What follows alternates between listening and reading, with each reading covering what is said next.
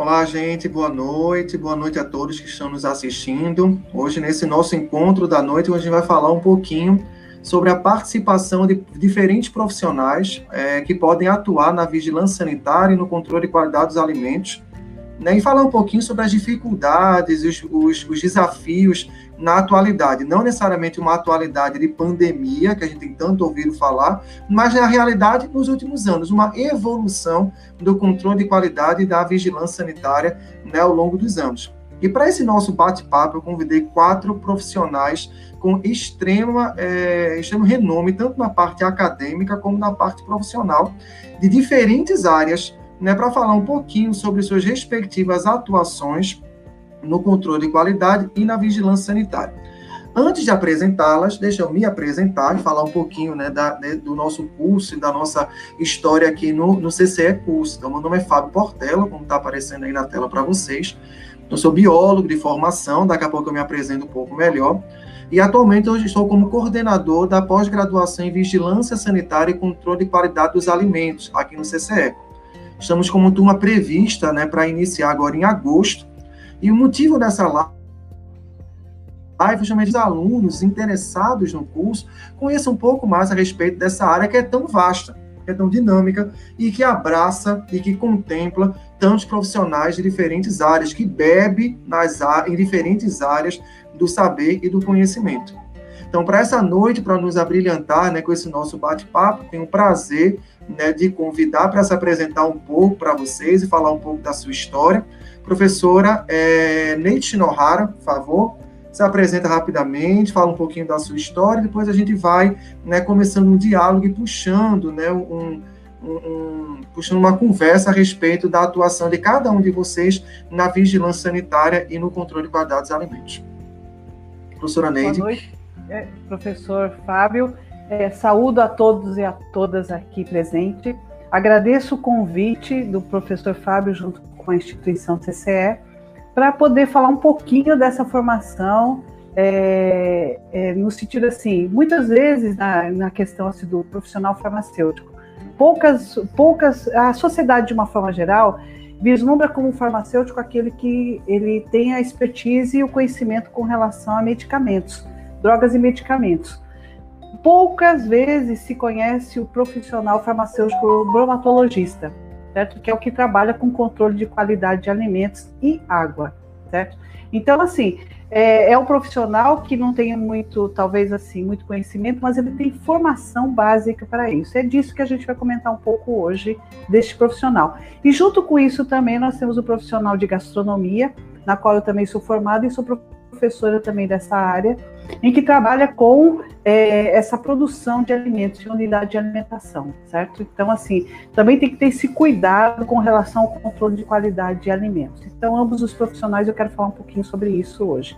Então, agradeço mais uma vez a oportunidade de, de poder explicar um pouco mais isso. Ok? Obrigado, obrigado professora Neide. Vamos ouvir agora a professora Ana Vládia, por favor. Bem-vinda, professora Ana Vládia. Obrigado pelo convite. Professora Ana Vládia que está nos fazendo inveja. Ela não acha fazendo inveja. Para mim, acho que está passando 10 graus lá, lá em Juiz de Fora, cobertor. Tá frio, gente, aqui onde eu estou, no alto ainda mais. Boa noite a todos, boa noite, Fábio, Neide, Catarina, Áurea, um prazer rever amigos e novos amigos. Sou nutricionista, né? Formei no Ceará, me qualifiquei em São Paulo, inclusive na faculdade de farmácia, olha aí, Neide, na área de bromatologia, então fiz meu mestrado, doutorado nessa área, em componentes bioativos, né? Na parte de análise de alimentos. E falar disso dentro do controle de qualidade é um prazer e um privilégio ao mesmo tempo, porque é uma, é uma dinâmica né, que se atualiza, né, nós temos documentos, resoluções, e que fomenta pontos muito importantes para a nossa formação. E como acadêmica também, como professora de nutrição, a gente trabalha muito isso com os nossos alunos, né, nas RDCs da rotulagem, no controle de qualidade na parte de gestão de um ano, a técnica dietética. enfim, nós vamos conversar um pouquinho justamente a dimensão das áreas, que às vezes uh, podemos ter uma imagem pequena, que é só numa pequena área, que é importante, não, é no todo, né? Que rege a profissão, e o quanto que é importante nós compreendermos essa dinâmica, como que ela se conversa com todas as outras áreas, né? E outros profissionais, o quanto que eles se complementam com o foco único que é a saúde humana, né? Como que nós podemos prestar um serviço de qualidade com conteúdo e o mais, o mais importante, com segurança, não só no momento que estamos passando, mas em todo sempre toda a evolução da história, acho que o Neide deve conversar um pouquinho na gastronomia, tem uma base antropológica muito importante, o quanto que, desde a história, desde a descoberta dos alimentos, seu processo de alimentos, o quanto que é necessário entender como deixá-lo mais seguro para a nossa saúde. Então a gente vai conversar aí um pouquinho na dimensão, né, nesse olhar, né, na, na ótica do nutricionista, a importância e a dinâmica, como é que funciona. E um prazer mais uma vez, obrigada por estar aqui. Nós te agradecemos, professora Ana Vládia. É, antes de passar para a professora Catarina, deixa eu só dar um aviso aqui para vocês, mas depois eu reforço esse aviso que os certificados nesse nosso encontro de hoje é, serão liberados no mesmo, mesmo site onde vocês fizeram a inscrição a partir de quinta-feira. Vocês vão receber um e-mail é, avisando sobre a disponibilização do, do certificado, mas a partir de quinta-feira, então, vocês já têm acesso a isso lá no mesmo site que vocês se inscreveram. E agora a professora Catarina Borges, veterinária, também nos contemplando aqui com a sua presença. Boa noite, professora. Boa noite a todos. Prazer meu, né? de trocar essa figurinha aí no, no aspecto né, da qualidade dos alimentos. É, eu sou médica veterinária, tenho especialização na área de qualidade e inspeção, né? E a minha experiência mais, né, a princípio, foi com capacitação do homem do campo, né, o trabalhador rural na obtenção higiênica do leite. E fui migrando também para a indústria de laticínios. E agora estou na indústria de produto carne, que é a minha paixão. Né? Então, aquilo que eu puder contribuir com vocês, estou à disposição, até porque o, o país que a gente vive ele é abençoado em seu clima, em seu território, né, em tudo que a gente produz, a gente, é, a gente consegue ter uma qualidade excelente de produtividade no boi a pasto, que é um boi assim é, muito visado do ponto de vista da exportação, né? É um boi saudável. Então eu costumo dizer que o Brasil ele é o celeiro do mundo. Ele produz para todo mundo e nessa pandemia não foi diferente. A gente é, produziu muito, né? E o mercado ele é amplo para todos. Né? Você vê uma gama de profissionais, uma gama de formações trabalhando no ambiente industrial, do campo à mesa. E essa essa gama de profissionais, ele, ela é muito importante a interação dela, porque é, cada etapa do processo e a exigência de fora e a exigência da no, das nossas normas sanitárias, é, ela pede que cada etapa do processo seja acompanhada, ela exige isso da gente. Então, aquilo que eu puder contribuir, né, contar um pouco da experiência que a gente já adquiriu, né, aí para vocês, estou às ordens. Prazer estar aqui no meio de todos vocês. Obrigado, professora Catarina. Vamos ouvir agora minha, minha ex-subsíndica aqui do prédio, professora Áurea Cunha, da Vigilância Sanitária aqui do município de Recife, né, Química, falar um pouquinho da, da, da, participação da profissão dela nessa área de controle de qualidade dos alimentos e vigilância sanitária. Boa noite, Áurea. Oi, Fábio. Oi, boa noite. Boa noite, Neide, Ana, Catarina. Bom, é um prazer estar conversando aqui com vocês e mostrar um pouquinho das outras profissões que podem atuar na vigilância sanitária, né? Que todo mundo tem muita ideia que vigilância sanitária só trabalha com alimentos, com controle dos alimentos e que só faz interdição de restaurante, que só fiscaliza restaurante. Então, a gente vai conversar um pouquinho aqui sobre as outras atividades que são fiscalizadas e licenciadas pela vigilância sanitária e as outras profissões que podem trabalhar na vigilância sanitária, como eu, que sou química, me formei na Federal, sou química industrial, trabalhei na Pilar, na época que era Flash Royal Pilar, E depois eu fiz concurso para vigilância sanitária, estou lá uns mais de 15 anos lá, trabalhando como química da vigilância sanitária. Muito bem, professora Áurea, obrigado. E, e me apresentar agora, né? Então, eu sou Fábio Porteira, sou biólogo de formação, sou bacharel em biologia, é, tenho um mestrado na área de microbiologia, é, na parte de produção de produtos bioativos, meu doutorado na área de botânica, né, com é, foco na área de controle de qualidade de água, e trabalho já há 14, já, vamos, já vão ficar quase 15 anos na área de controle de qualidade de água e alimentos. Uh, além disso, sou docente né, de curso de graduação e pós-graduação. E a, a, a, minha fala né, com relação à atuação do profissional biólogo é principalmente né, com relação ao suporte a todas essas profissões que acabaram de falar é, aqui rapidamente para vocês. Né? Então, o profissional biólogo que trabalha nessa parte de controle de qualidade dos alimentos, ele vai trazer justamente sua expertise na área da microbiologia, também na área das análises, né?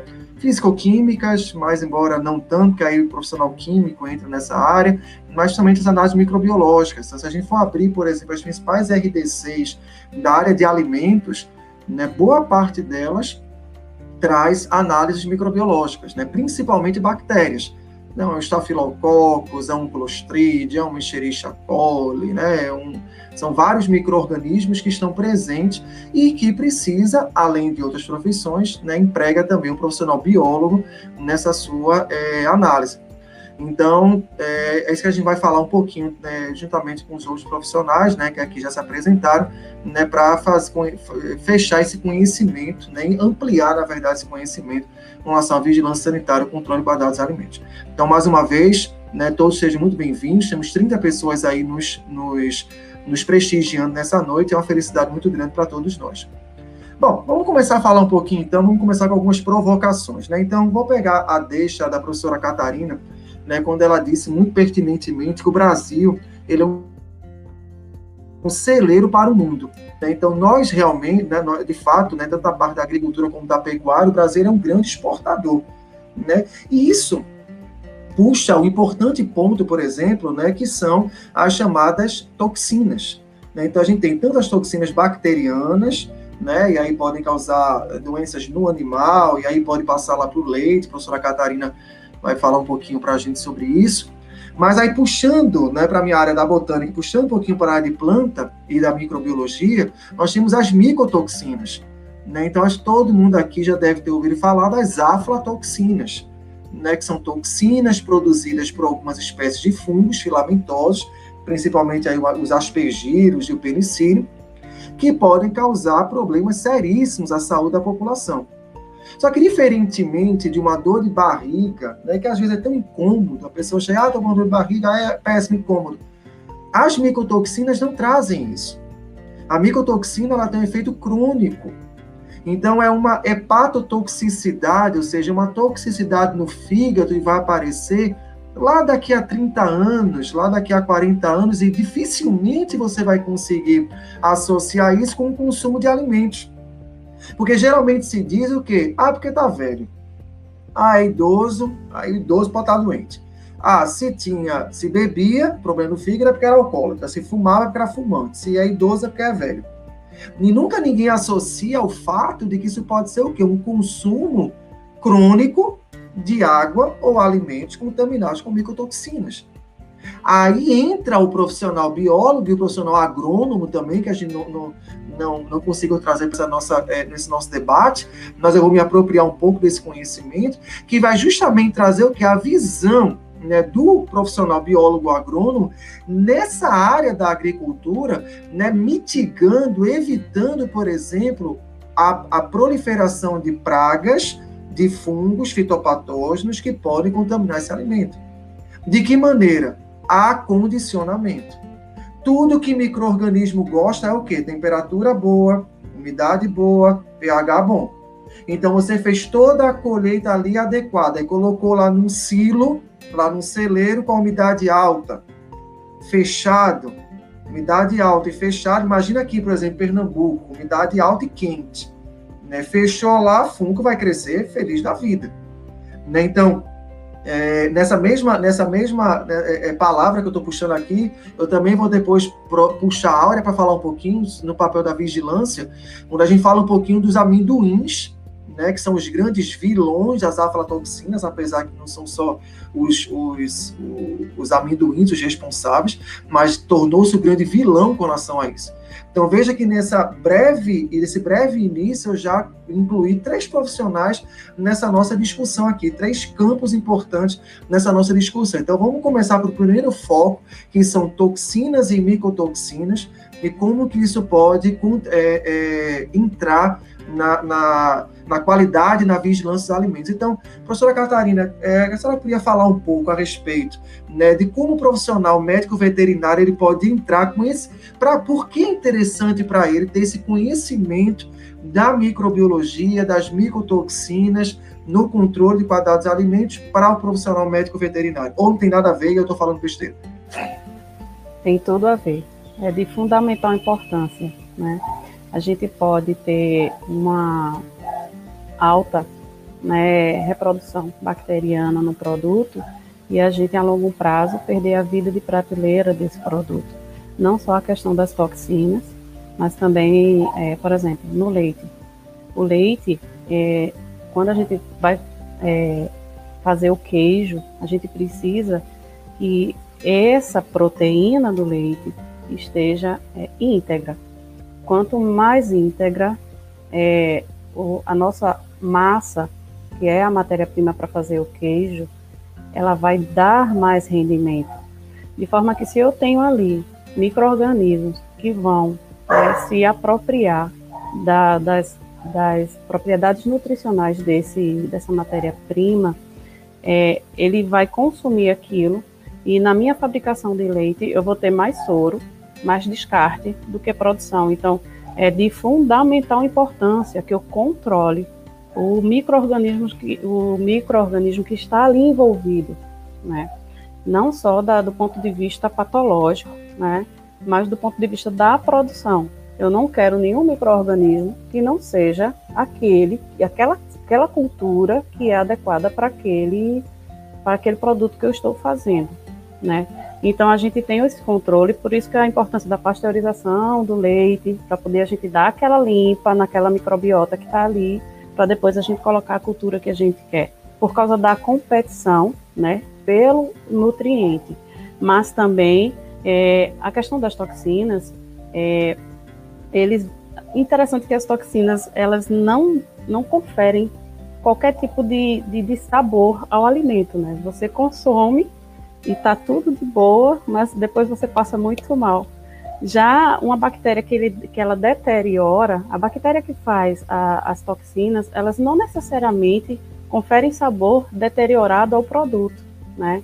Então, por isso que há a importância do controle microbiológico do alimento. Então, é muito pertinente a sua observação, porque não é só para o médico veterinário que é, é importante saber de microbiologia dos alimentos. É para qualquer pessoa que trabalhe na área de alimentos, porque do leite, da água, até dos insumos, é importante é, ter esse controle, porque sem o controle microbiológico, o seu produto, ou ele vai ter um rendimento péssimo, ou ele vai causar uma DTA, né, uma doença transmissível por alimento é, impróprio, ou a longo prazo ele não vai deteriorar tanto o teu alimento, mas aquela vida de prateleira que você precisaria ter para você rodar aquele produto não vai render tanto e você vai acabar tendo prejuízo, porque quem produz o alimento, ele produz para também obter o lucro dele, né? É o meio de vida dele. Então, o controle microbiológico é de suma importância, independente é, se é para o veterinário, para o biólogo ou para qualquer formação.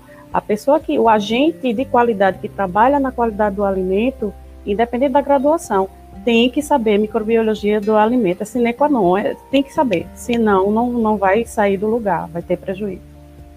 Perfeito, é, é a máxima da qualidade, né? ou seja, from the farm to the table, né? ou seja, do campo né, para a mesa, né? então, da agricultura, da pecuária, né, para a mesa da, da, da, da população.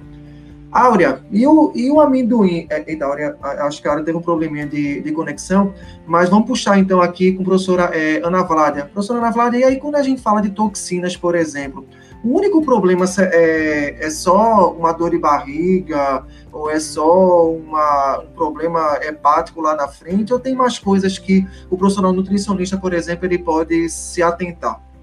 Ótima pergunta, é, Fábio. Inclusive, a colocação da Catarina vem bem pertinente, porque eu aprendi com uma professora de microbiologia de alimentos que ela falava que ia chegar o dia que a gente ia ter uma dimensão tão ampla, né, do, dos micro-organismos, tanto nos lados positivos quanto negativos. Hoje nós sabemos o quanto que o nosso segundo cérebro, né, o nosso intestino, ele é preditor de saúde, né? Então, o quanto que as colonizações bem feitas, que têm o viés alimentar, nos ajudam, são adjuvantes nesse processo.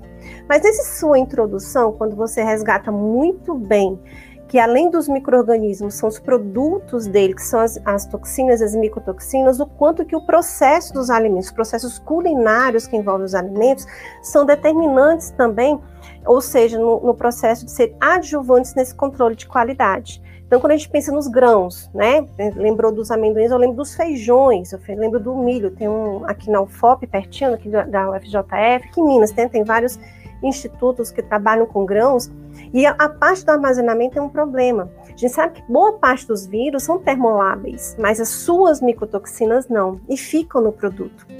E pensando, como a Catarina colocou, na cadeia alimentar, no produto final, no leite, é, ou seja, os derivados, a qualidade do, do alimento que esse animal recebe passa também para o produto final. Então, tem uns estudos, umas publicações não tão recentes, mas que já apontam essa relação de algumas micotoxinas de grãos, se não me falha a memória de feijão e de milho, associados à produção de estrogênios em crianças, antecipando, por exemplo, a menarca nas meninas e é, atrasando a puberdade nos meninos, pela associação, olha, vejam só, com o consumo de leite. E aí você mas o leite? Não, justamente foram detectar e rastrear traços né, de algumas micotoxinas, que aí vai muito associar ao volume, obviamente, daquele alimento. Então, não é uma informação isolada, é todo um contexto relacionado. Não é o problema, não é o leite, nem tampouco o grão, mas justamente esse processo que nós estamos conversando, controle de qualidade como que chegou essa micotoxina? Como é que foi essa cadeia de produção lá da matriz, como a Catarina colocou, todo o rastreamento até chegar no produto. E para fechar, uma reflexão que eu trago muito para os meus alunos na aula de leguminosas, a importância do remolho. Dos feijões, por exemplo, da troca que a gente, você falou muito bem da temperatura do Nordeste, né? importância da troca de três a quatro trocas de água, de, né, um overnight, né, um remolho longo, ele é mais eficiente nesse sentido, sob refrigeração, para você conseguir manter aí uma qualidade, né, não fermentável, para justamente não viabilizar essas condições favoráveis para esses vírus e produzir essas micotoxinas, que aí o remolho já não vai só o que a gente aprendeu na faculdade, redução dos carboidratos que causam né, as gases intestinais e desconforto para algumas pessoas. Ele também é uma forma de segurança alimentar no consumo de um feijão que a gente não sabe, às vezes, esse, essa rastreabilidade, mas o nosso papel enquanto é, nutricionista na segurança do alimento a ser servido, dando um processo com maior segurança para que esse produto final tenha uma qualidade não só nutricional, mas também microbiológica, no sentido da segurança do alimento final. Perfeito. Então veja que só nesse tema agora inicial, né, toxinas, quanto a gente já avançou e quantas profissões a gente já conseguiu é, englobar.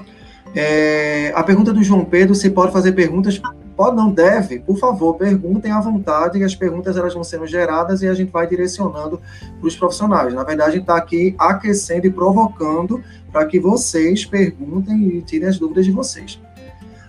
Áurea, mas me diz uma coisa, e, e, o amendoim é o grande vilão, é? Quer dizer que se eh, eu só não posso comer amendoim, você da vigilância sanitária vai lá só em cima do vendedorzinho de, de amendoim, coitado, é porque o vilão parece que é o amendoim das, das micotoxinas, né? Não, que é isso. Como, como todos já falaram, né? É, são vários grãos, né? E aí a, a vigilância sanitária vai entrar nesse finalzinho dessa cadeia aí, fazendo a fiscalização lá na pontinha, no pessoal que vai é, vender, vai fazer, fazer, produzir o alimento para vender os self-services, as quentinhas, os fornecedores de, de marmitas. E aí a gente está nessa fiscalização lá nesse finalzinho, nessa, nessa pontinha lá para já chegar ao consumidor, verificando todas essas condições higiênico-sanitárias para que o produto chegue à, à, mesa do consumidor sem nenhum, nenhum, sem causar nenhum dano, né? Nem, com nenhum risco à, à saúde da população, né? E aí, às vezes, a, a, o pessoal faz assim, ah, mas é, é, impedir o trabalho e tal, é só um amendoim e tal, mas tudo isso a gente vê é, que se o processamento todinho não for adequado, aquele finalzinho lá que seu Dedé está vendendo naquela carrocinha o amendoim, vai causar problema e depois você não vai ter a rastreabilidade, que é uma coisa muito importante que a gente sempre é, pede, se a gente sempre informa e ensina para o pessoal, é de ter essa rastreabilidade, né? Por exemplo, os, os restaurantes, os self-services, eles precisam guardar as amostras dos alimentos que foram servidos, porque no caso de acontecer um surto alimentar, a gente receber uma denúncia e precisar ir lá investigar, você tem que ter aquelas amostras dos alimentos que foram servidos naquele dia para aquele quantitativo de pessoas e os outros também para verificar todos eles para fazer análise, né? Então, vigilância sanitária vai entrar nesse, nesse, nesse complemento aí dessa, dessa fiscalização, né? E também ensinando as pessoas, a gente faz também a questão do, da educação em saúde, é, capacitando, capacitando os ambulantes, ambulantes da praia, da praia de Boa Viagem, né? A gente faz muito trabalho com eles e a gente vai capacitar essas pessoas para que elas consigam fazer toda essa cadeia de maneira adequada para que não cause risco à população. Perfeito. Afinal de contas, né, a gente tem que levar em consideração que a vigilância sanitária, até é, de acordo pelo, com o SUS, inclusive, ele não é, não, não nasce com essa função de ser punitivo. Né? Nasce com a função de ser educativo. Né? A gente acabou incutindo essa ideia. né? A gente Exato. acaba incutindo essa ideia de que a vigilância sanitária já pensa logo ele lá fechando, autuando e né, interdição, aquela tarja lá, ninguém pode entrar, mas na verdade ele nasce com a, com a, com a função mais educativa e fiscalizadora, né? É. Uma, uma interdição, ela só vai acontecer de imediato, numa primeira visita, se realmente as condições higiênico-sanitárias do local não, não tiver como você adequar de maneira nenhuma naquele momento aquilo ali é um grave iminente risco à saúde da população, então para, vamos parar tudo, vamos organizar e vamos colocar para funcionar, vamos produzir de maneira adequada. Se as condições higiênico-sanitárias puderem ser adequadas ao longo do caminho, a gente vai fazer a educação em saúde e vai explicando, notificando e falando com os representantes, os responsáveis técnicos dos locais para que vão adequando e organizando toda a produção para que não chegue à interdição, né? E a maioria dos estabelecimentos se adequa, Fábio. A gente não interdita tanto assim, não. Pois é, então, e é a visão. Não, mas eu tô dizendo, mas é a visão que a gente pensa logo, né? A vigilância sanitária lá fechando. Eu imagino que seja também, olha, por conta da a maioria das, das, das reportagens, né? Que quando a gente traz a respeito de, de traz vigilância sanitária, é só autuando, autuando, autuando, aí acaba ficando essa imagem Exato, exatamente. Quando sai no jornal é porque teve a interdição, né? Mas aí a gente está trabalhando todos os dias na fiscalização, na orientação, na educação em saúde para toda a população, né? Então Perfeito. isso aí é o cotidiano da gente. Uma coisa extra quando acontece que sai na televisão, que é a interdição, aí a gente fica com essa fama ruim, né? Pois é, mas está tirando agora. Professora Vamos, Leite. Vamos ajudar a tirar. Professora Neide, e aí, por exemplo, a gente pegou lá aquele amendoim lá, ou aquele grão, aquele alimento, e eu vou usá-lo na. No, vamos puxar pela sua, pela, eh, seu, seu viés agora gastrônomo, né? Suas, você, Neide gastrônoma. E aí a gente vai usar esse produto numa preparação, num prato, enfim. Como é que deve ser o manejo? É a pergunta da Lucimar. Como de, na verdade, assim, eu estou contextualizando nisso que a gente está discutindo. Né? Como deve ser o manejo né, de, do, do, desse alimento, né, para evitar, por exemplo, esses surtos de intoxicação bacteriana, fúngica, por toxinas, enfim. Onde é que o profissional gastrônomo entraria nisso aí, por exemplo? Seu áudio está desligado, professora. Neide, seu áudio está desligado. Achei, achei. Desculpa Agora. aí a falha. É, eu vou fazer o alinhavado de todas as falas que aqui foram bem colocadas, viu? Então, vou pedir licença às colegas aqui. Tá começando por doutora Catarina, na qual ela coloca muito bem essa questão da preocupação lá no campo, esse manejo lá no campo, certo? Então, na, antes da porteira. Com relação a, a, essa questão, é muito importante para que os, o, toda a produção ela tem, se mantenha segura. Então, lá o campo é uma área muito, muito importante nessa, nesse segmento. E aí vem a, a doutora Navládia com essa com a questão assim da preservação dos nutrientes, porque do campo até a mesa, até o comércio e a mesa do consumidor, existe um, um caminho a ser trilhado e que os microrganismos muitas vezes estão lá presentes. Né? Eles podem, ora, não se apresentar ou, ou tiver a condição de se multiplicar. Então, o que a gente é, vislumbra isso na microbiologia dos alimentos é a questão que microorganismo ele precisa da oportunidade. Então, a gente, na disciplina, se é o conceito do que é parâmetro intrínseco e extrínsecos, ou seja, é muito importante na bromatologia você conhecer a composição desse alimento, porque esse substrato vai propiciar o crescimento ou não desse microorganismo. Certo? Então, se for um, um carboidrato como os grãos que a qual a gente está falando, ele é rico em quê? Em amido. Então, os micro-organismos que têm essa habilidade de conversão, como os fungos e as bactérias, eles vão fazer uso disso.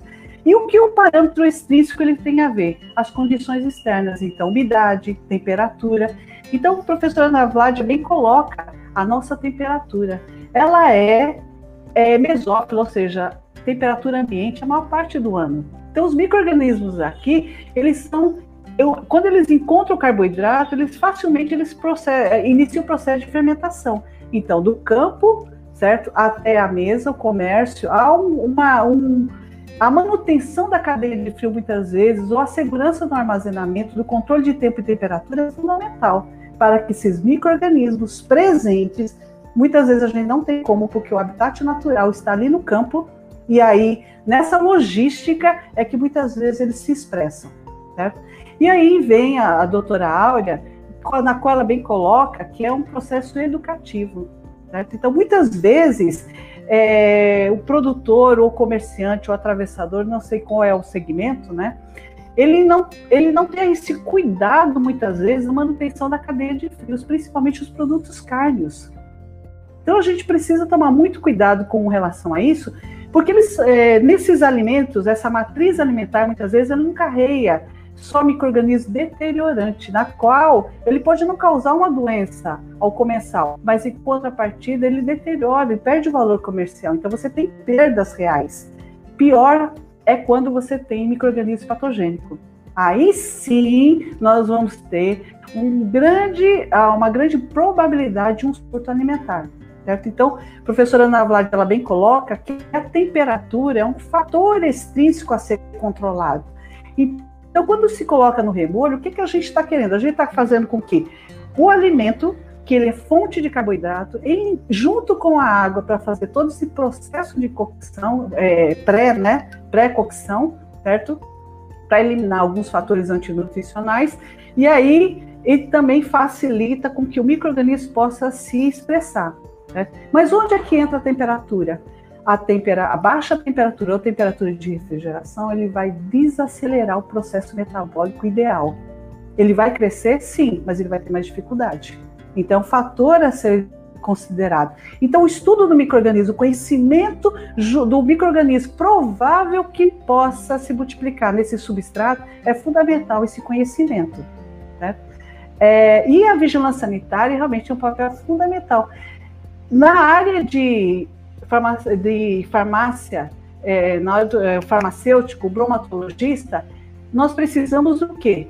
de legislação que nos ampare e nos oriente qual o processo é, metodológico a ser seguido. Tá? Então, é fundamental que os órgãos de inspeção tenham isso bem consolidado, porque acabam orientando a prática. Porque muitas vezes a gente vai para o laboratório e a gente tem que entender qual será a metodologia a ser adotada para que a gente tenha um, é, um resultado que seja o real daquela amostra alimentar certo? Porque senão a gente pode cair num erro de se liberar um falso positivo ou um falso negativo. Que o falso negativo também é bastante ruim no sentido assim, você acaba liberando para consumo, para comercialização, um alimento que não está que está impróprio para o consumo, tá? Então esse é um dos papéis da, do, do, farmacêutico dentro da vigilância sanitária também. Não é o único, né? Mas é um dos profissionais. Perfeito. Então, nessa primeira rodada de perguntas, né, sobre o, esse tema é micotoxinas, né? Quem entrou agora, estamos falando né, sobre a atuação de diversos profissionais né, na área da vigilância sanitária e controle de qualidade dos alimentos. Né? Então, estamos aqui com uma, a química Áurea, com a nutricionista Ana Vládia, com a farmacêutica e gastrônoma Neide e com a médica veterinária Catarina e com o biólogo Fábio Portela que vos fala. Essa pergunta, na verdade, do João Pedro, ela foi direcionada para uma gestação humana, mas eu vou estender essa pergunta daí para a Catarina. Eu gostaria de ouvir a Ana Vlada e a Catarina com relação a essa pergunta do João Pedro. Ele diz o seguinte: numa gestação, caso a mãe esteja infectada com alguma micotoxina, corre o risco do feto também se infectar? E aí eu vou estender essa pergunta para a Catarina. É possível, né, que a, a, vaca, por exemplo, né, consumindo algum alimento ali, alguma planta, enfim, contaminada com toxina, essa toxina aí acabar passando para o seu filhote também, ou mais, passar para a gente, né, após o, o, abate? Então, eu queria ouvir vocês duas com a isso. Professora Flávia, por favor. Bem pertinente essa pergunta, porque se nós pensarmos enquanto mamíferos, apesar do feto estar protegido com né, o nosso líquido amniótico, mas a gente tem que pensar em todo o processo metabólico que envolve o quadro da gestação. Então, sim, há várias formas, das mais, digamos, corriqueiras é vertical, né, da mãe para o feto, né, do, no caso a vaca para o seu bezerro. Então, acho que na cadeia de um modo geral, esse risco de contaminação é, pode acontecer. E aí a gravidade disso vai depender do tipo de infecção. É bacteriana? O que, que isso vai levar a mãe em termos de vai ter é, diarreias, vai ter vômitos, vai acabar prejudicando o próprio ciclo da gestação. Isso pode inclusive antecipar aí o caso de uma antecipação do próprio momento do parto, né? Então isso acaba a complicação da infecção em si. Mas tem aquelas como a Áurea lembrou, a Catarina lembrou muito bem, que elas são, você também lembrou, são silenciosas, né? São as micotoxinas. E aí a gente entra numa outra, digamos, numa outra linha de raciocínio, que são algumas transformações que podem acontecer dependendo do ciclo de vida do feto, que a gente chama de imprint metabólico. Ou seja, que pode ter algumas alterações em níveis celulares que pode ele ficar silenciosos e ao longo da vida da, da criança, ou no caso do animal, via se manifestar, né, que são aqueles erros que podem acontecer ali durante o processo mesmo do ciclo celular que acontece, né, nas células de um modo geral, então dependendo da espécie tem as suas particularidades, mas na humana esse tipo de infecção, dependendo do tipo, ele não foi específico, mas de um modo geral pode acontecer. E no caso das micotoxinas em específico, dependendo do tipo, pode ser grave ao ponto de ser letal, pode inclusive trazer complicações, para a mãe e para o feto e pode ficar na forma silenciosa, vir manifestar aí anos depois, né, dependendo da forma como esse indivíduo vai se comportar no seu estilo de vida. Então são situações bem variadas que merecem com certeza uma discussão bem longa a esse respeito. Catarina, e se eu comer esse, se eu consumir esse animal após o, o, abate? E aí? É porque, eu, assim, eu, é, tudo que Ana falou é, é, eu concordo totalmente. Só que geralmente as micotoxinas elas atuam no longo prazo, né? É, e geralmente prazo. os animais de produção eles são meio que já consumidos antes desse longo prazo. Então, é, caso a vaca, vamos, vamos botar o exemplo da vaca, né? Caso a vaca leiteira ela dura mais que uma vaca de corte, né? Então, a vaca leiteira ela vai estar tá lá em contato, né, com é, o, ela vai estar desencadeando a micotoxina não só para o feto, tá? Mas também através de leite, através do seu produto, do, da, do consumo da sua carne. Então, o, o cuidado da, da micotoxina, já que o, o aluno perguntou, não, não é só para o feto ou para o bebê humano, vamos dizer assim. É, é, na cadeia, é uma importância na cadeia, porque a, no longo prazo a gente tem o um efeito cumulativo dessas toxinas no nosso organismo, de tudo que a gente consome, e a gente pode vir a desenvolver realmente né, um processo oncológico que geralmente é, é, é o, o efeito assim mais deletério da, da micotoxina, né? A longo prazo, assim, a que eu mais acho, assim, mais complicada de tratar são aquelas que dão start aí a um processo cancerígeno, né? Isso, que, que, a maioria, né, Que Catarina? passam despercebidos, uhum. né? Silencioso. Isso, então Até consumo... associar leva um tempo, né? Por quê? Sim, sim, sim. Né? Mas aí fica esse efeito residual naquela proteína que a gente está consumindo daquele animal, seja leite, seja a própria carne, por aí vai. Isso me lembra a importância da vigilância na parte da notificação, né, Catarina e Áurea, e aliás, todo mundo aqui. Porque na hora que a gente pensa até a questão geográfica, então fizeram um estudo, tem alguns aninhos, não, não é tão longo, mas também não é tão recente, da, da parte do milho aqui em Minas, né, que produzem bastante, associando a câncer de cabeça e pescoço ao alto consumo e foram rastrear, encontrar a questão de armazenamento, fungo, aí ver o que? Detectaram micotoxinas né, do milho, uma associação específica a esse tipo de câncer. Então, a importância de se rastrear, né, da epidemiologia levantando esses dados para poder justamente a gente poder intervir, né, como a Aura falou, educativamente, qual, onde é que está para poder pontualmente trabalharmos essas questões. Mas é bem a cadeia. Porque também, é, se a gente, é, eles, eles rastreiam até como é que está a condição do solo. Uhum. Se o uhum. solo não está favorecendo a micotoxina lá na ração do animal, né? Então é importantíssimo isso, realmente. Perfeito. Eu quero Vamos fazer um, um, um parênteses só. É, essa parte da, dos alimentos no campo, na produção, é, a carne, o abate, tudo isso, tudo isso é fiscalizado pela Ministério da Agricultura, Agricultura e Pecuária, a Adagro, né? É, é, a agência aqui da, da, da gente é a Adagro. E a vigilância sanitária já vai entrar na questão do alimento depois de é, manipular, manufaturado, manipulado, quando estiver na venda, e a, a sua transformação para a população, né? Essa parte no campo, ele não é diretamente com a vigilância sanitária, ela é a, a parte da Adagro e do Ministério da Agricultura, que faz o mesmo papel assim de fiscalização e de condições higiênico-sanitárias, né? É só que são dois órgãos que, que trabalham juntos, tá? Beleza, ótimo. É, a Adagro vai atuar. É, desculpa, Neide, fala. Não, não, pode falar, pode falar, Catarina. Só para completar, né? Na, cada um na sua esfera. A Adagro vai atuar na fiscalização dos abates ocorridos dentro do, do território é, estadual. E já o MAPA, o Ministério da Agricultura, ele vai atuar no, no, no âmbito federal e exportação. Mas realmente eles fazem justamente esse trabalho de fiscalização até o abate. E a vigilância pega na sequência aí. Perfeito. Professora Neide. Pronto. É, como foi bem colocado, eu não podia deixar de falar alguma coisa nesse sentido, porque eu fiquei muito feliz é, no sentido assim, a nova, a nova atualização da vigilância sanitária, ela colocou justamente essa preocupação com relação a essas toxinas fúngicas. Certo? Então, assim, há uma preocupação.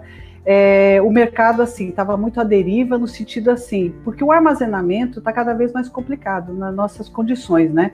Produção muito intensiva, é, precisamos manter o estoque regulador.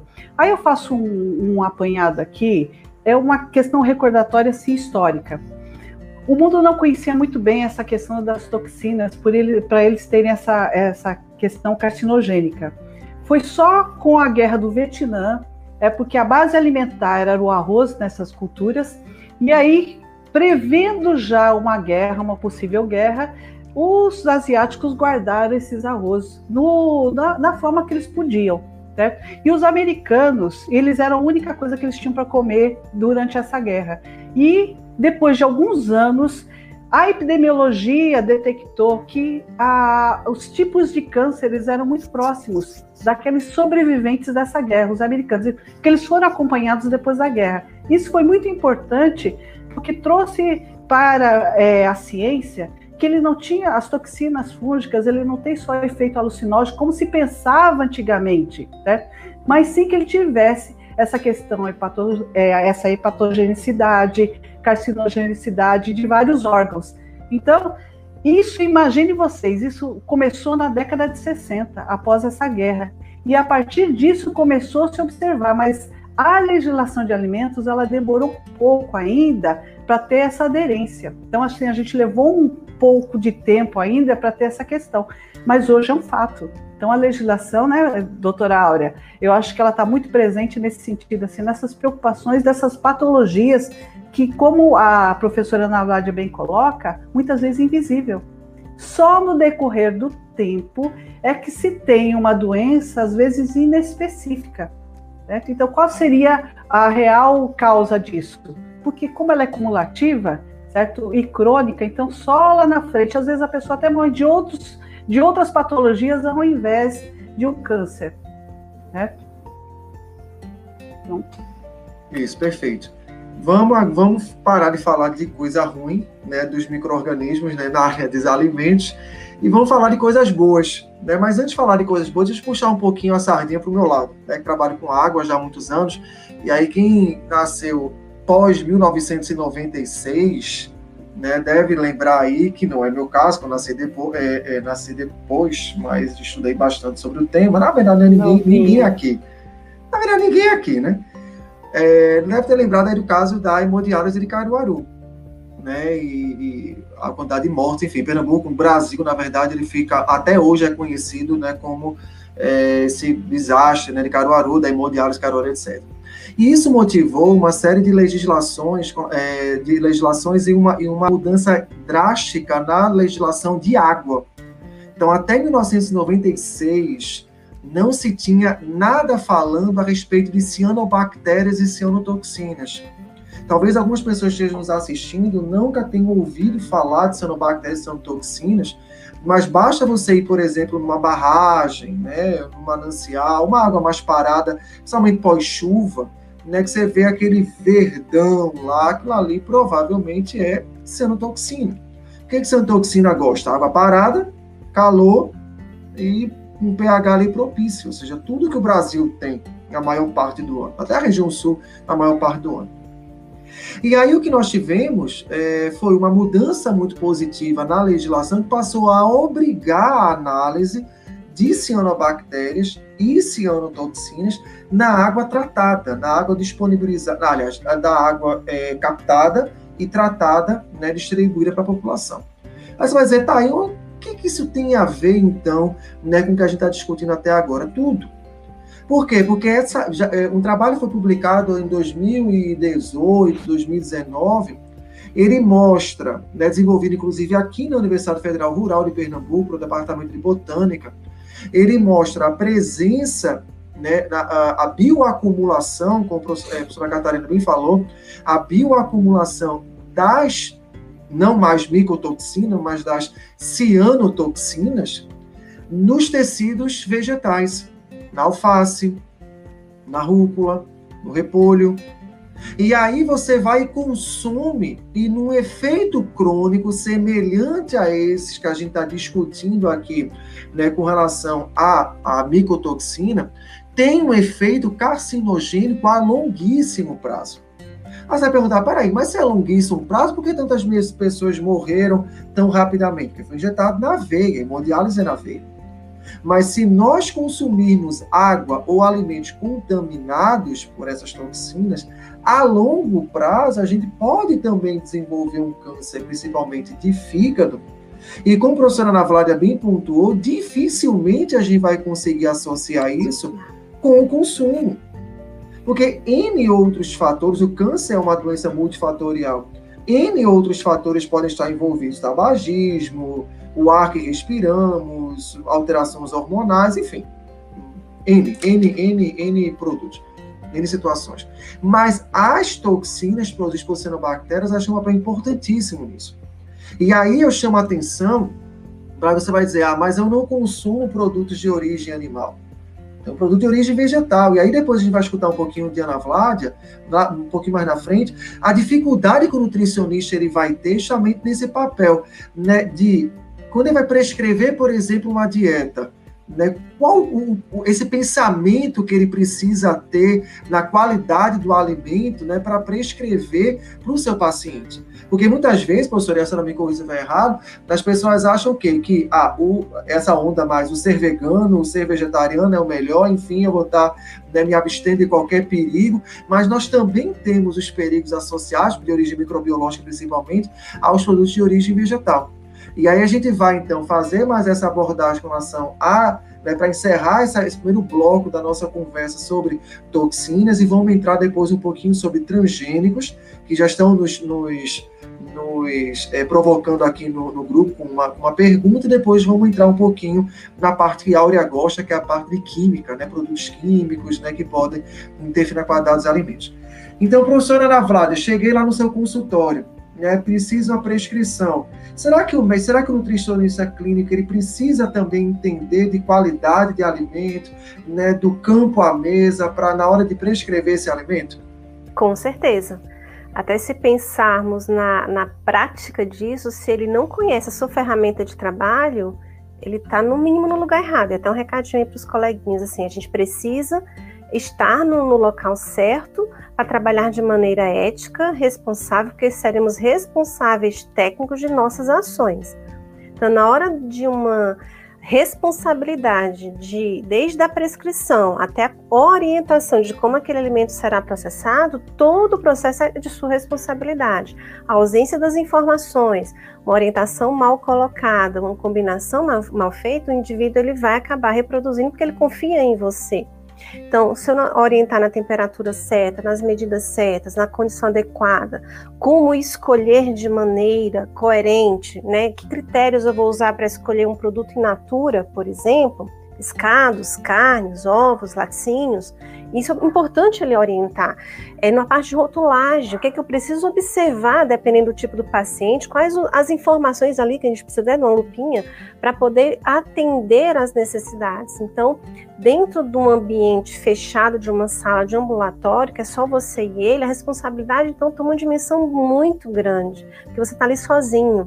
E quando a gente trabalha em equipe, em ambiente hospitalar, onde há vários outros profissionais, eles recorrem a você informações técnicas referentes à sua matriz curricular, ao seu conhecimento da matriz do alimento, dos processos culinários, das medidas, de toda a cadeia produtiva, para justamente a, essa orientação ser clara, ser coerente, ser leve e não fazer aquela associação que às vezes fazem, né, da áurea assim, nossa, aquela que vai lá fechar, a gente fica com aquele tabu, não, um nutricionista não come nada.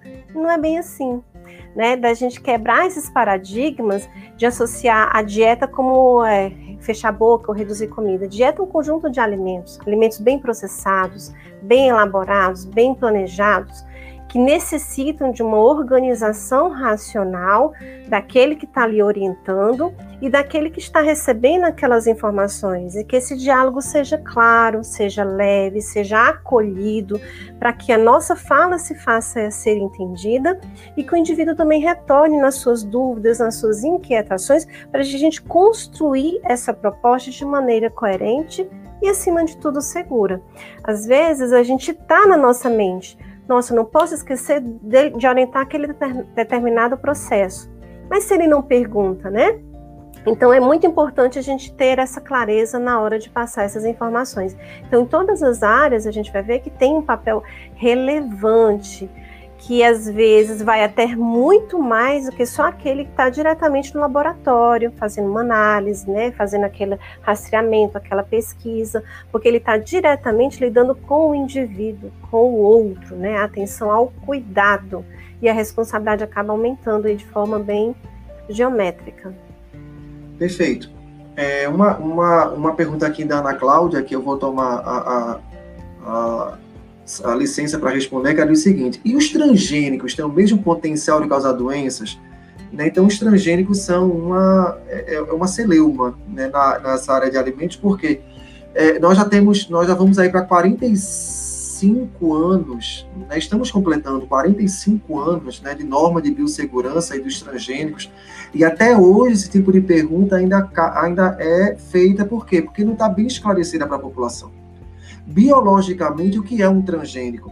É um organismo né, que tem no seu material genético um material genético de outro organismo. Então, para não dizer só a parte ruim, né, é, a penicilina, por, a, desculpa, a, é, a penicilina, aliás, mesmo, né, que nós é, usamos e a, a, insulina também que os diabéticos né, utilizam, hoje são totalmente produzidas por via biotecnológica, ou seja, organismos transgênicos. Muitos da, da, dos cultivares, muitas das plantações que nós temos hoje na agricultura são transgênicos, para evitar o quê? ataque de pragas, para aumentar a produção de carotenoides, para aumentar a produção de, enfim, né, para se defender contra ataque de, de, de, fungos, de micro-organismos, etc. Então, existe uma celeuma em si, porque eu acho que é muito né, da figura do geneticista, né, do engenheiro é, é, é, biológico, né, quando aparece nos filmes, né, aquele cara doido, aquele biólogo doido, né, que está lá manipulando tudo e aparece aquele monstrinho lá de dez patas atacando todo mundo, feito Jurassic Park, etc. Mas que, na verdade, o, o, o, o transgênico ele já se utiliza, a, gente já, a população já utiliza transgênicos há séculos. Desde que o mundo é mundo, os estrangeiros estão aí. Agora, a gente pode dizer que eles são totalmente seguros? Não por quê? Porque não se fez ainda, eles não fizeram, não se fizeram ainda estudos a longo prazo para conseguir comprovar isso. Por quê? Porque para isso você precisa de um comitê de ética que autorize a longo prazo. O comitê de ética nenhum vai autorizar isso.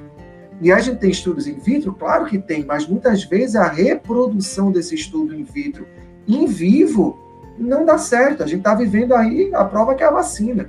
Tem muitas, muitos medicamentos né, que eram usados em vida e deram certo, quando foram para o in vivo não deram mais. Então, para essa pergunta, né, eu vou te responder o seguinte: pode causar a mesma doença? Ainda não se sabe. O que se sabe é que, desde que o mundo é mundo, os transgênicos existem. Existem benefícios diversos. A agricultura está aí bebendo da fonte da, da, da, dos transgênicos há muitos anos. Mas a gente pode dizer que não causa doença? Infelizmente ainda não. Tá? Mas é o mal necessário? Eu não diria que seria um mal necessário, mas sim é necessário, porque a gente tem uma população que cresce numa velocidade muito maior do que as nossas culturas conseguem dar conta. Né? Então, eu acho que ainda para responder essa tua pergunta, né, precisamos de mais estudos, de mais é, a longo prazo, para que essa dúvida seja completamente sanada. E muito provavelmente daqui a 45 anos, né, talvez outros dos profissionais estejam discutindo esse mesmo ponto. Por quê? Porque dificilmente as, as doentes né, de transgênicos vão querer que esse tipo de informação venha à tona. Né, puxando o gancho da professora Ana Flávia, como falou da, da rotulagem, vocês sabem desde 2003 que já não é mais obrigatório você colocar o telho transgênico nas embalagens. Ora, por que, que não é mais obrigado? Né, por que, que antes se precisava e agora não se precisa mais colocar o, o, o telho dos transgênicos? Alguém tem interesse que esse transgênico não apareça. Por quê? Então fica a pergunta aí do porquê, né, essa dúvida, respondendo a sua, a sua pergunta né, com relação a, a, a, ao potencial de causar doenças dos transgênicos. Mas vamos falar um pouquinho agora da parte química. Né? Vamos sair agora um pouquinho da biologia, que é linda e maravilhosa, todos nós concordamos. Mas ah, falar um pouquinho de química. Oi? É, antes da gente Oi, voltar ao assunto da água, que você bem colocou, na indústria, a água é, tem importância também na lavagem dos equipamentos. Então, o controle das algas a gente tem que fazer não só porque está inserido no alimento, mas porque é um veículo de limpeza, de higienização do ambiente fabril. Então, a importância também é, é essa aí. Só para a gente colocar para que os alunos consigam ter a importância da dimensão de se ter a análise da qualidade da água na, em mãos, né? Então, a gente... E ainda acrescentaria, tanto na indústria de alimentos, como na própria indústria de saneantes, também, porque já pensou você produzir um saneante que ele é bactericida, se a água estiver contaminada? Boa. Então, a análise de água também é muito importante na indústria de saneantes para a produção dos saneantes, né? Na, água é vida, né, gente? É a é. base. E na indústria de qualquer, se a gente for ver qualquer atividade humana, a gente precisa de água de qualidade. Então, alguns segmentos são bastante importantes. Aí, Fábio trabalha também com essa questão da água. E é, é, um recurso hídrico assim que a gente tem que observar com muito cuidado, porque a legislação assim é a que mais muda, né, Fábio? É o que a gente percebe assim que a de alimentos ela tem uma evolução, uma modificação, uma atualização, mas da água o período que ela tem uma modificação e exigências é bem mais curto. Então, assim, ela vai sendo trabalhada, porque é um recurso que, infelizmente, atende a todos os segmentos da, da, da atividade humana. Exatamente. E um dos itens que a vigilância sanitária vai ficar com aquela fama de interditar é justamente uma produção que não tenha água corrente ou que tenha uma contaminação na água. Então, isso é caso de interdição imediata, né? Até que seja sanado o, esse problema, né? Na indústria, a gente tem, é, a gente é punido por não ter a capacidade é, ideal de água. Se a gente não tem quantidade de água suficiente para produzir, então nem produza. A gente também é cobrado por isso. Perfeito.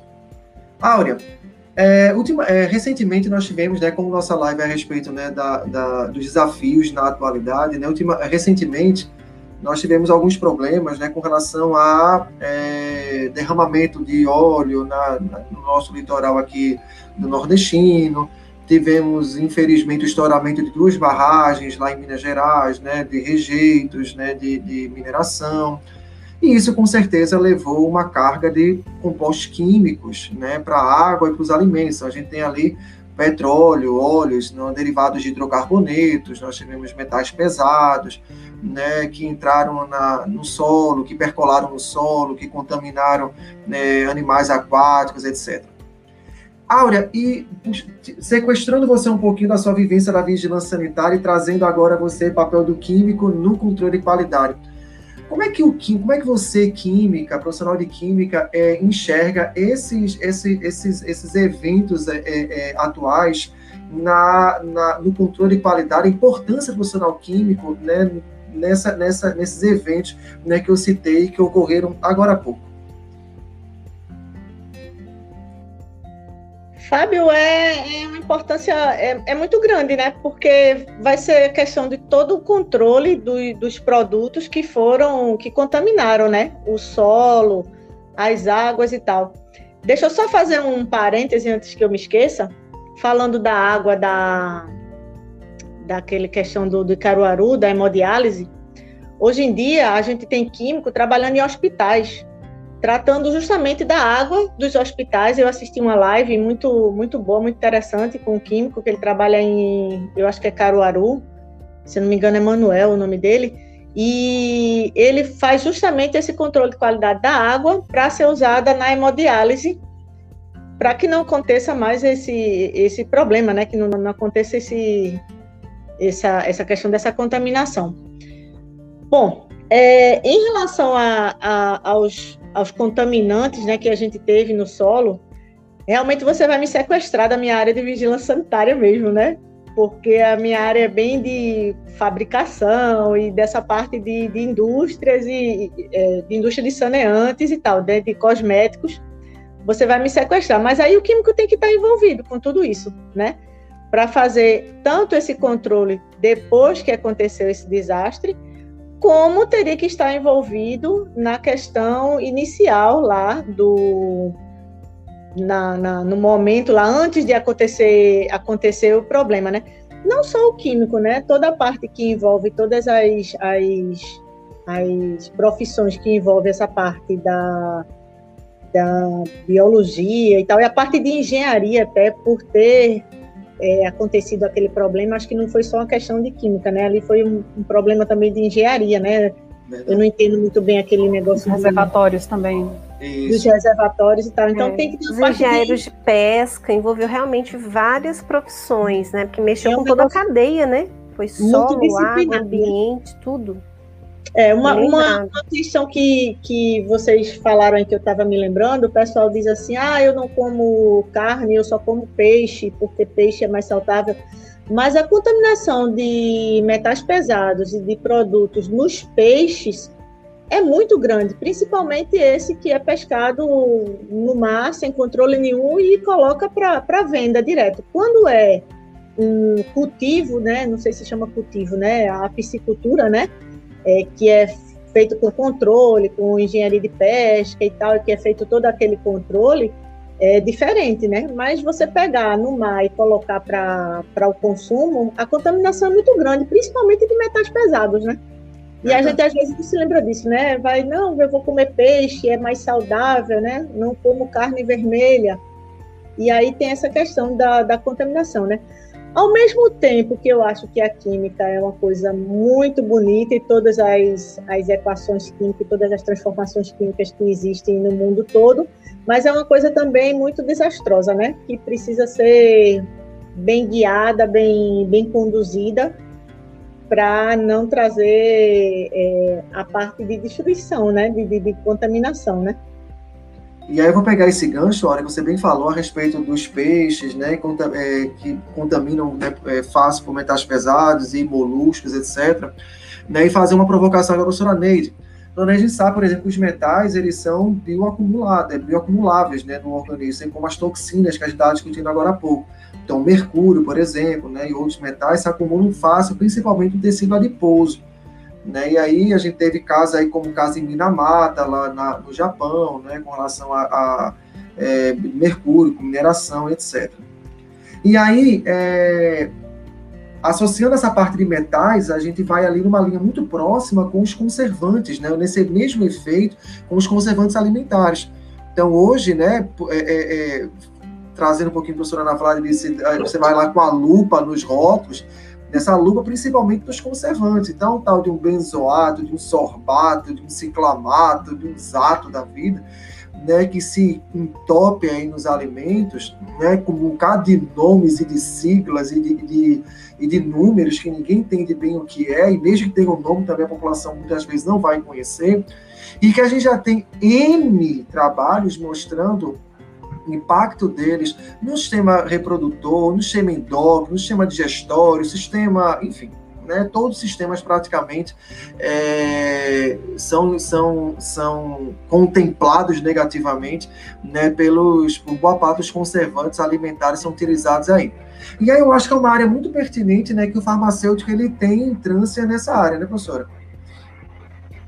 É, o farmacêutico que trabalha na indústria, ele tem que estar muito alinhado com todas as legislações e seus limites, é, os limites permitidos.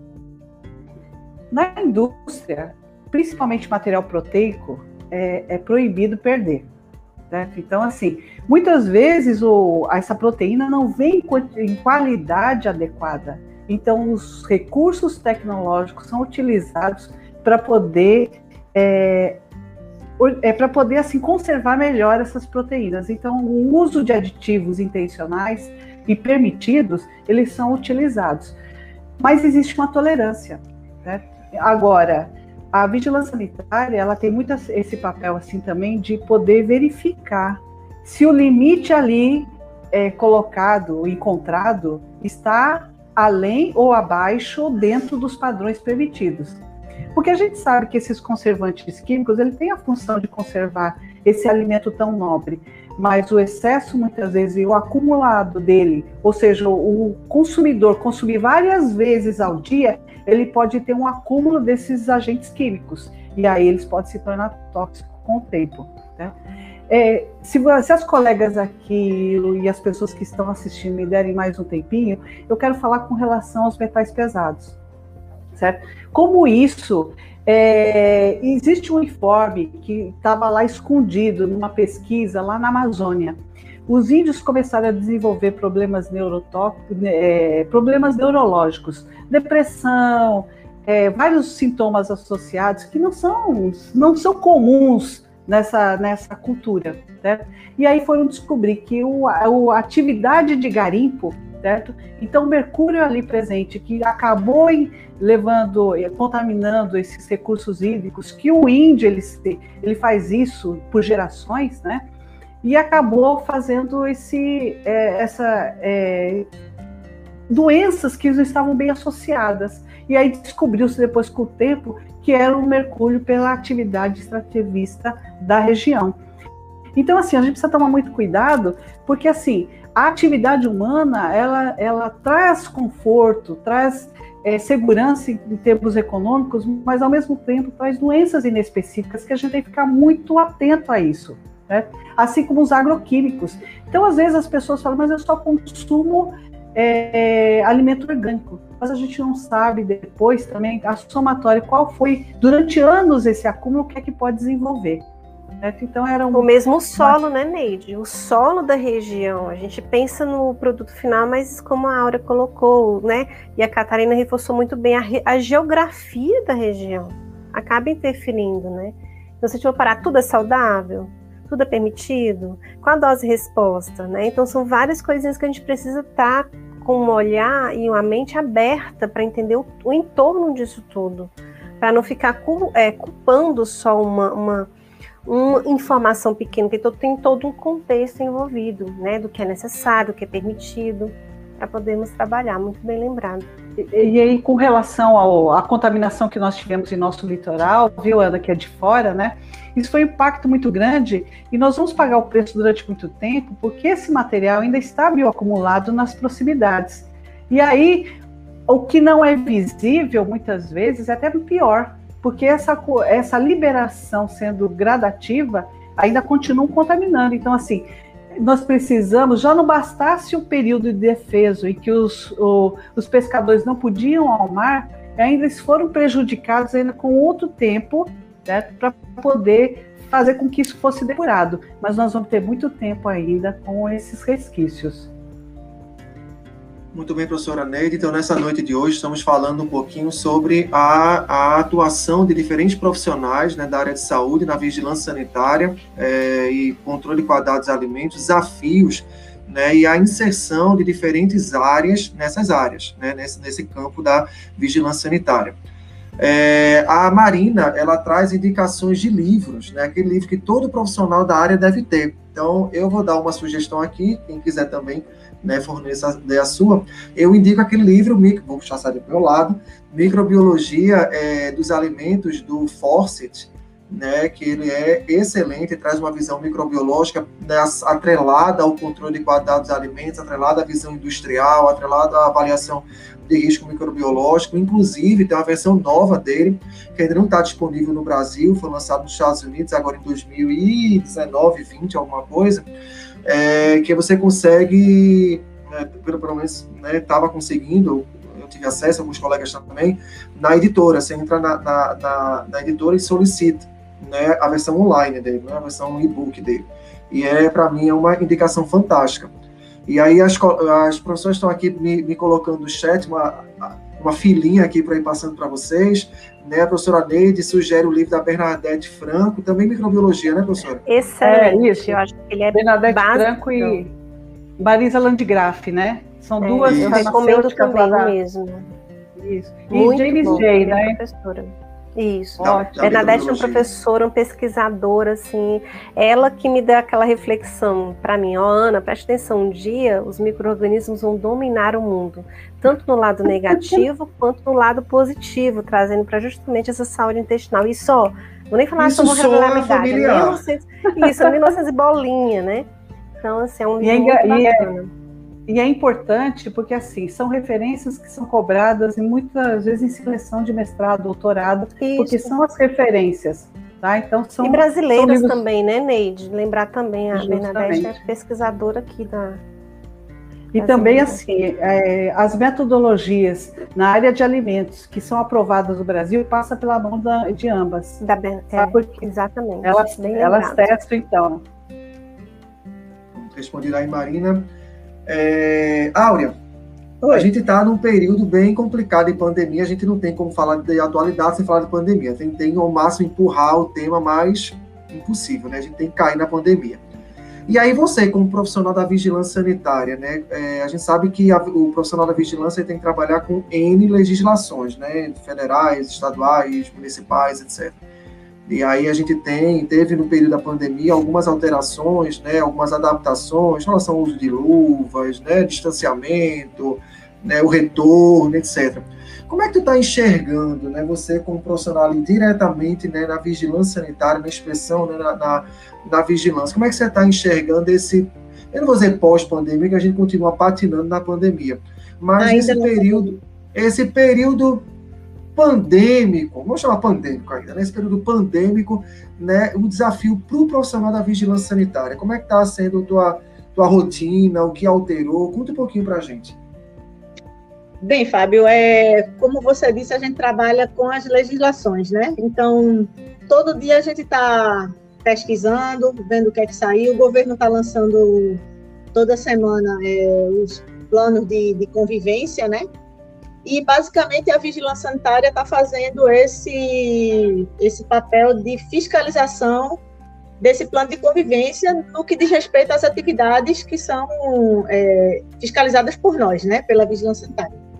É, nos restaurantes, a gente verifica a questão de distanciamento das mesas, a oferta do álcool, é, como está sendo feito o, o serviço do self-service, se só uma pessoa serve ou se disponibiliza a luva para que a própria pessoa se sirva.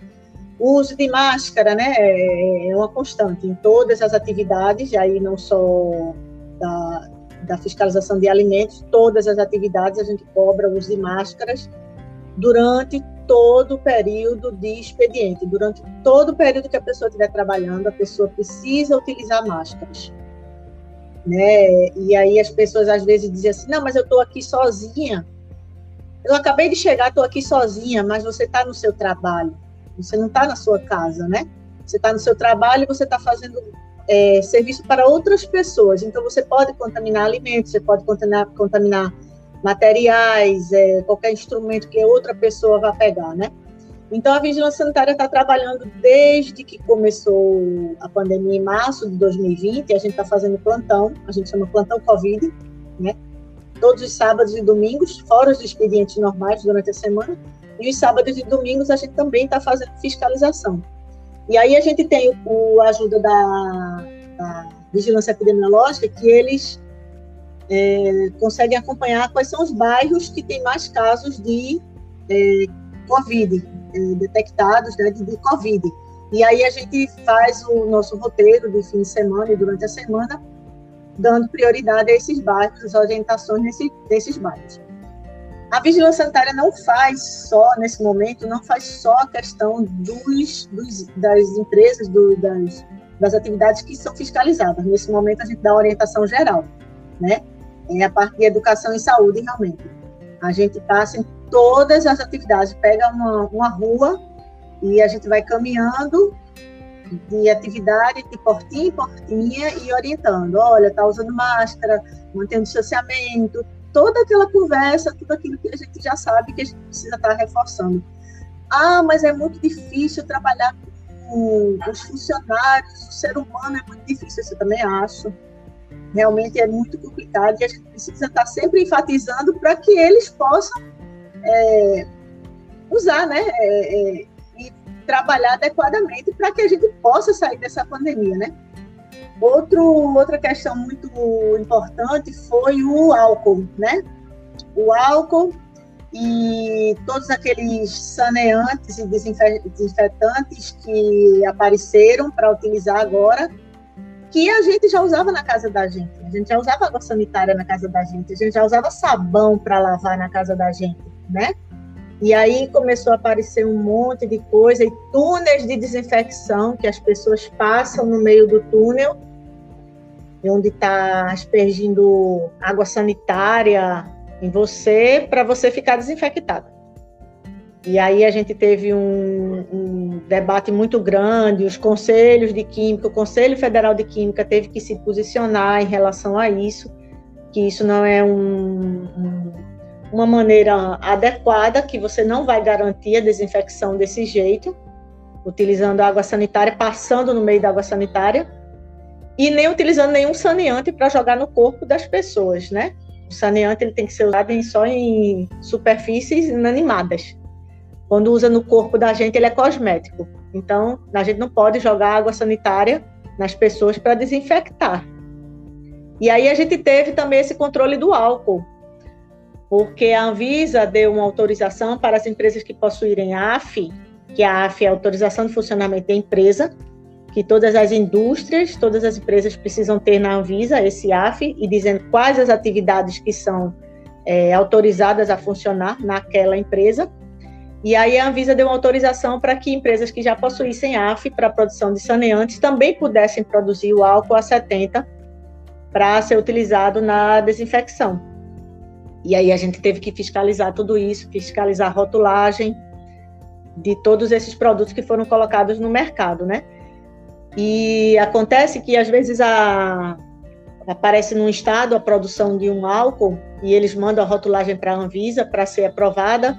Tudo isso muito rapidamente por causa desse da, da, da pandemia, não pode demorar muito. E aí a rotulagem não está adequada. E a Anvisa manda para todos os estados e aí os estados repassam para os municípios tal álcool de tal produção não está com rotulagem adequada e não pode ser comercializado. E aí a gente tem que ir para todos os, os locais de venda, os supermercados, os mercadinhos, para verificar se tem a venda desse álcool, retirar de prateleira, indicar que não pode utilizar, tudo isso. E aí a Vigilância Sanitária está trabalhando umas 10 vezes mais nesse período de, de pandemia para conseguir dar conta de, de tudo isso, né? Imagina, imagina a luta, né? Porque eu acho que apesar de toda a, a, problemática, né, a questão envolvendo lavagem das mãos, enfim, né, tudo isso que você falou, tem também o fato de que, assim, o alimento, assim como qualquer superfície inanimada, o alimento ele acaba sendo um veículo de transporte, né? Então, assim, apesar de não ter, você tem estudos hoje que mostrem que o, que o os coronavírus, né, dentre eles o COVID, a, a, a, a Covid-19 é uma doença de transmissão por alimentos, mas ela acaba sendo um veículo, né, as embalagens, as né, embalagens. e cresceu bastante nesse período. Né? Então, hoje, você é, é a quantidade de embalagem imensa, que é muito delivery, então, é, é, é, um plástico em cima de outro plástico, com um papel por cima, com não sei o quê. Então, assim, aquela impressão está cada vez mais seguro, né? E são muitas, é, é, é, muito lixo, muito resíduo sendo, sendo gerado, e, e muitas vezes a população ela não está é, preparada para isso tudo, né? As cidades, na verdade, estão preparadas para isso tudo. Então, é.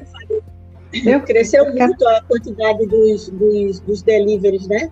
Da, das, das marmitas também, né? E aí a gente tem que fiscalizar, aí a gente volta naquela fala inicial de toda essa produção para que seja feita, além dos cuidados de higiene que a gente já tinha, agora a gente tem que ter os cuidados a mais por causa da Covid, né? Exatamente. E aí você tocou num ponto importante, professora Neide, se me permite só uma, uma colocação, é um ponto importante que como cresceu a quantidade de mercado de comércio informal, né? então cada um agora né, faz na sua cozinha, enfim, coloca lá no, nos aplicativos de comida, que eu não estou sendo patrocinado por nenhum deles, e, e, vende, né, fácil, e aí eu fico pensando, a vigilância sanitária dar conta disso é muito complicado. É muita gente, é muita coisa, realmente.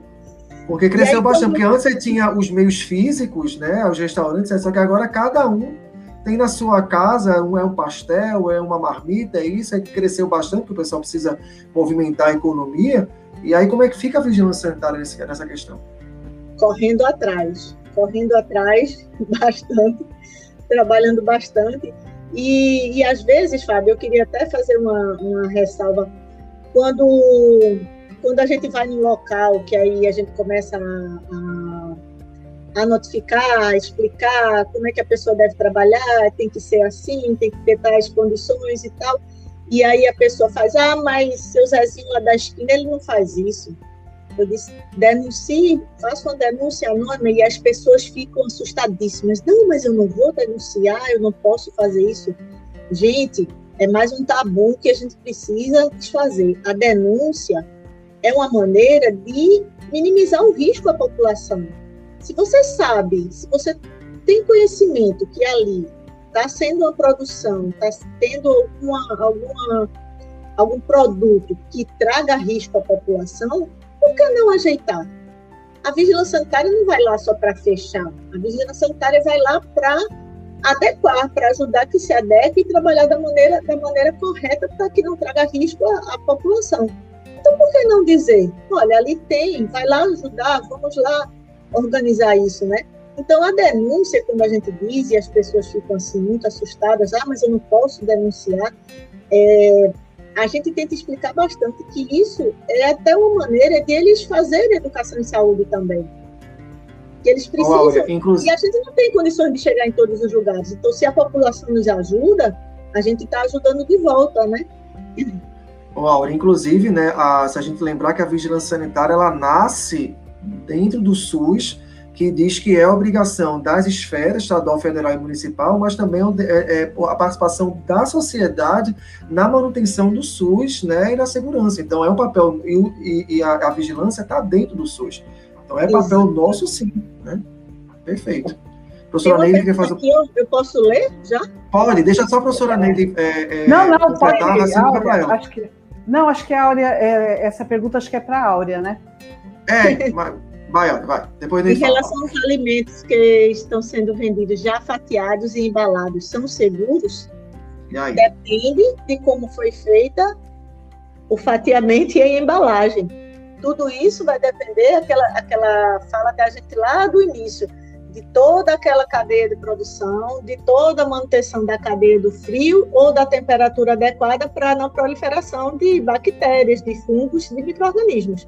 Então, se você tem uma, um alimento que está fatiado lá no fundo de quintal, em cima de uma tábua de madeira, com uma faca suja usada para todos os produtos, e a pessoa bota numa coisinha de isopor que estava descoberto lá dentro do quartinho, guardado cheio de mofo, e a pessoa bota ali e põe para venda, esse alimento não vai ser seguro. Mas se você tem um local adequado, condições sanitárias adequadas, com água corrente, com sabão, facas, instrumentos todos adequados, material descartável seguro, é, protegido para que o alimento seja embalado, então esse vai ser um alimento seguro.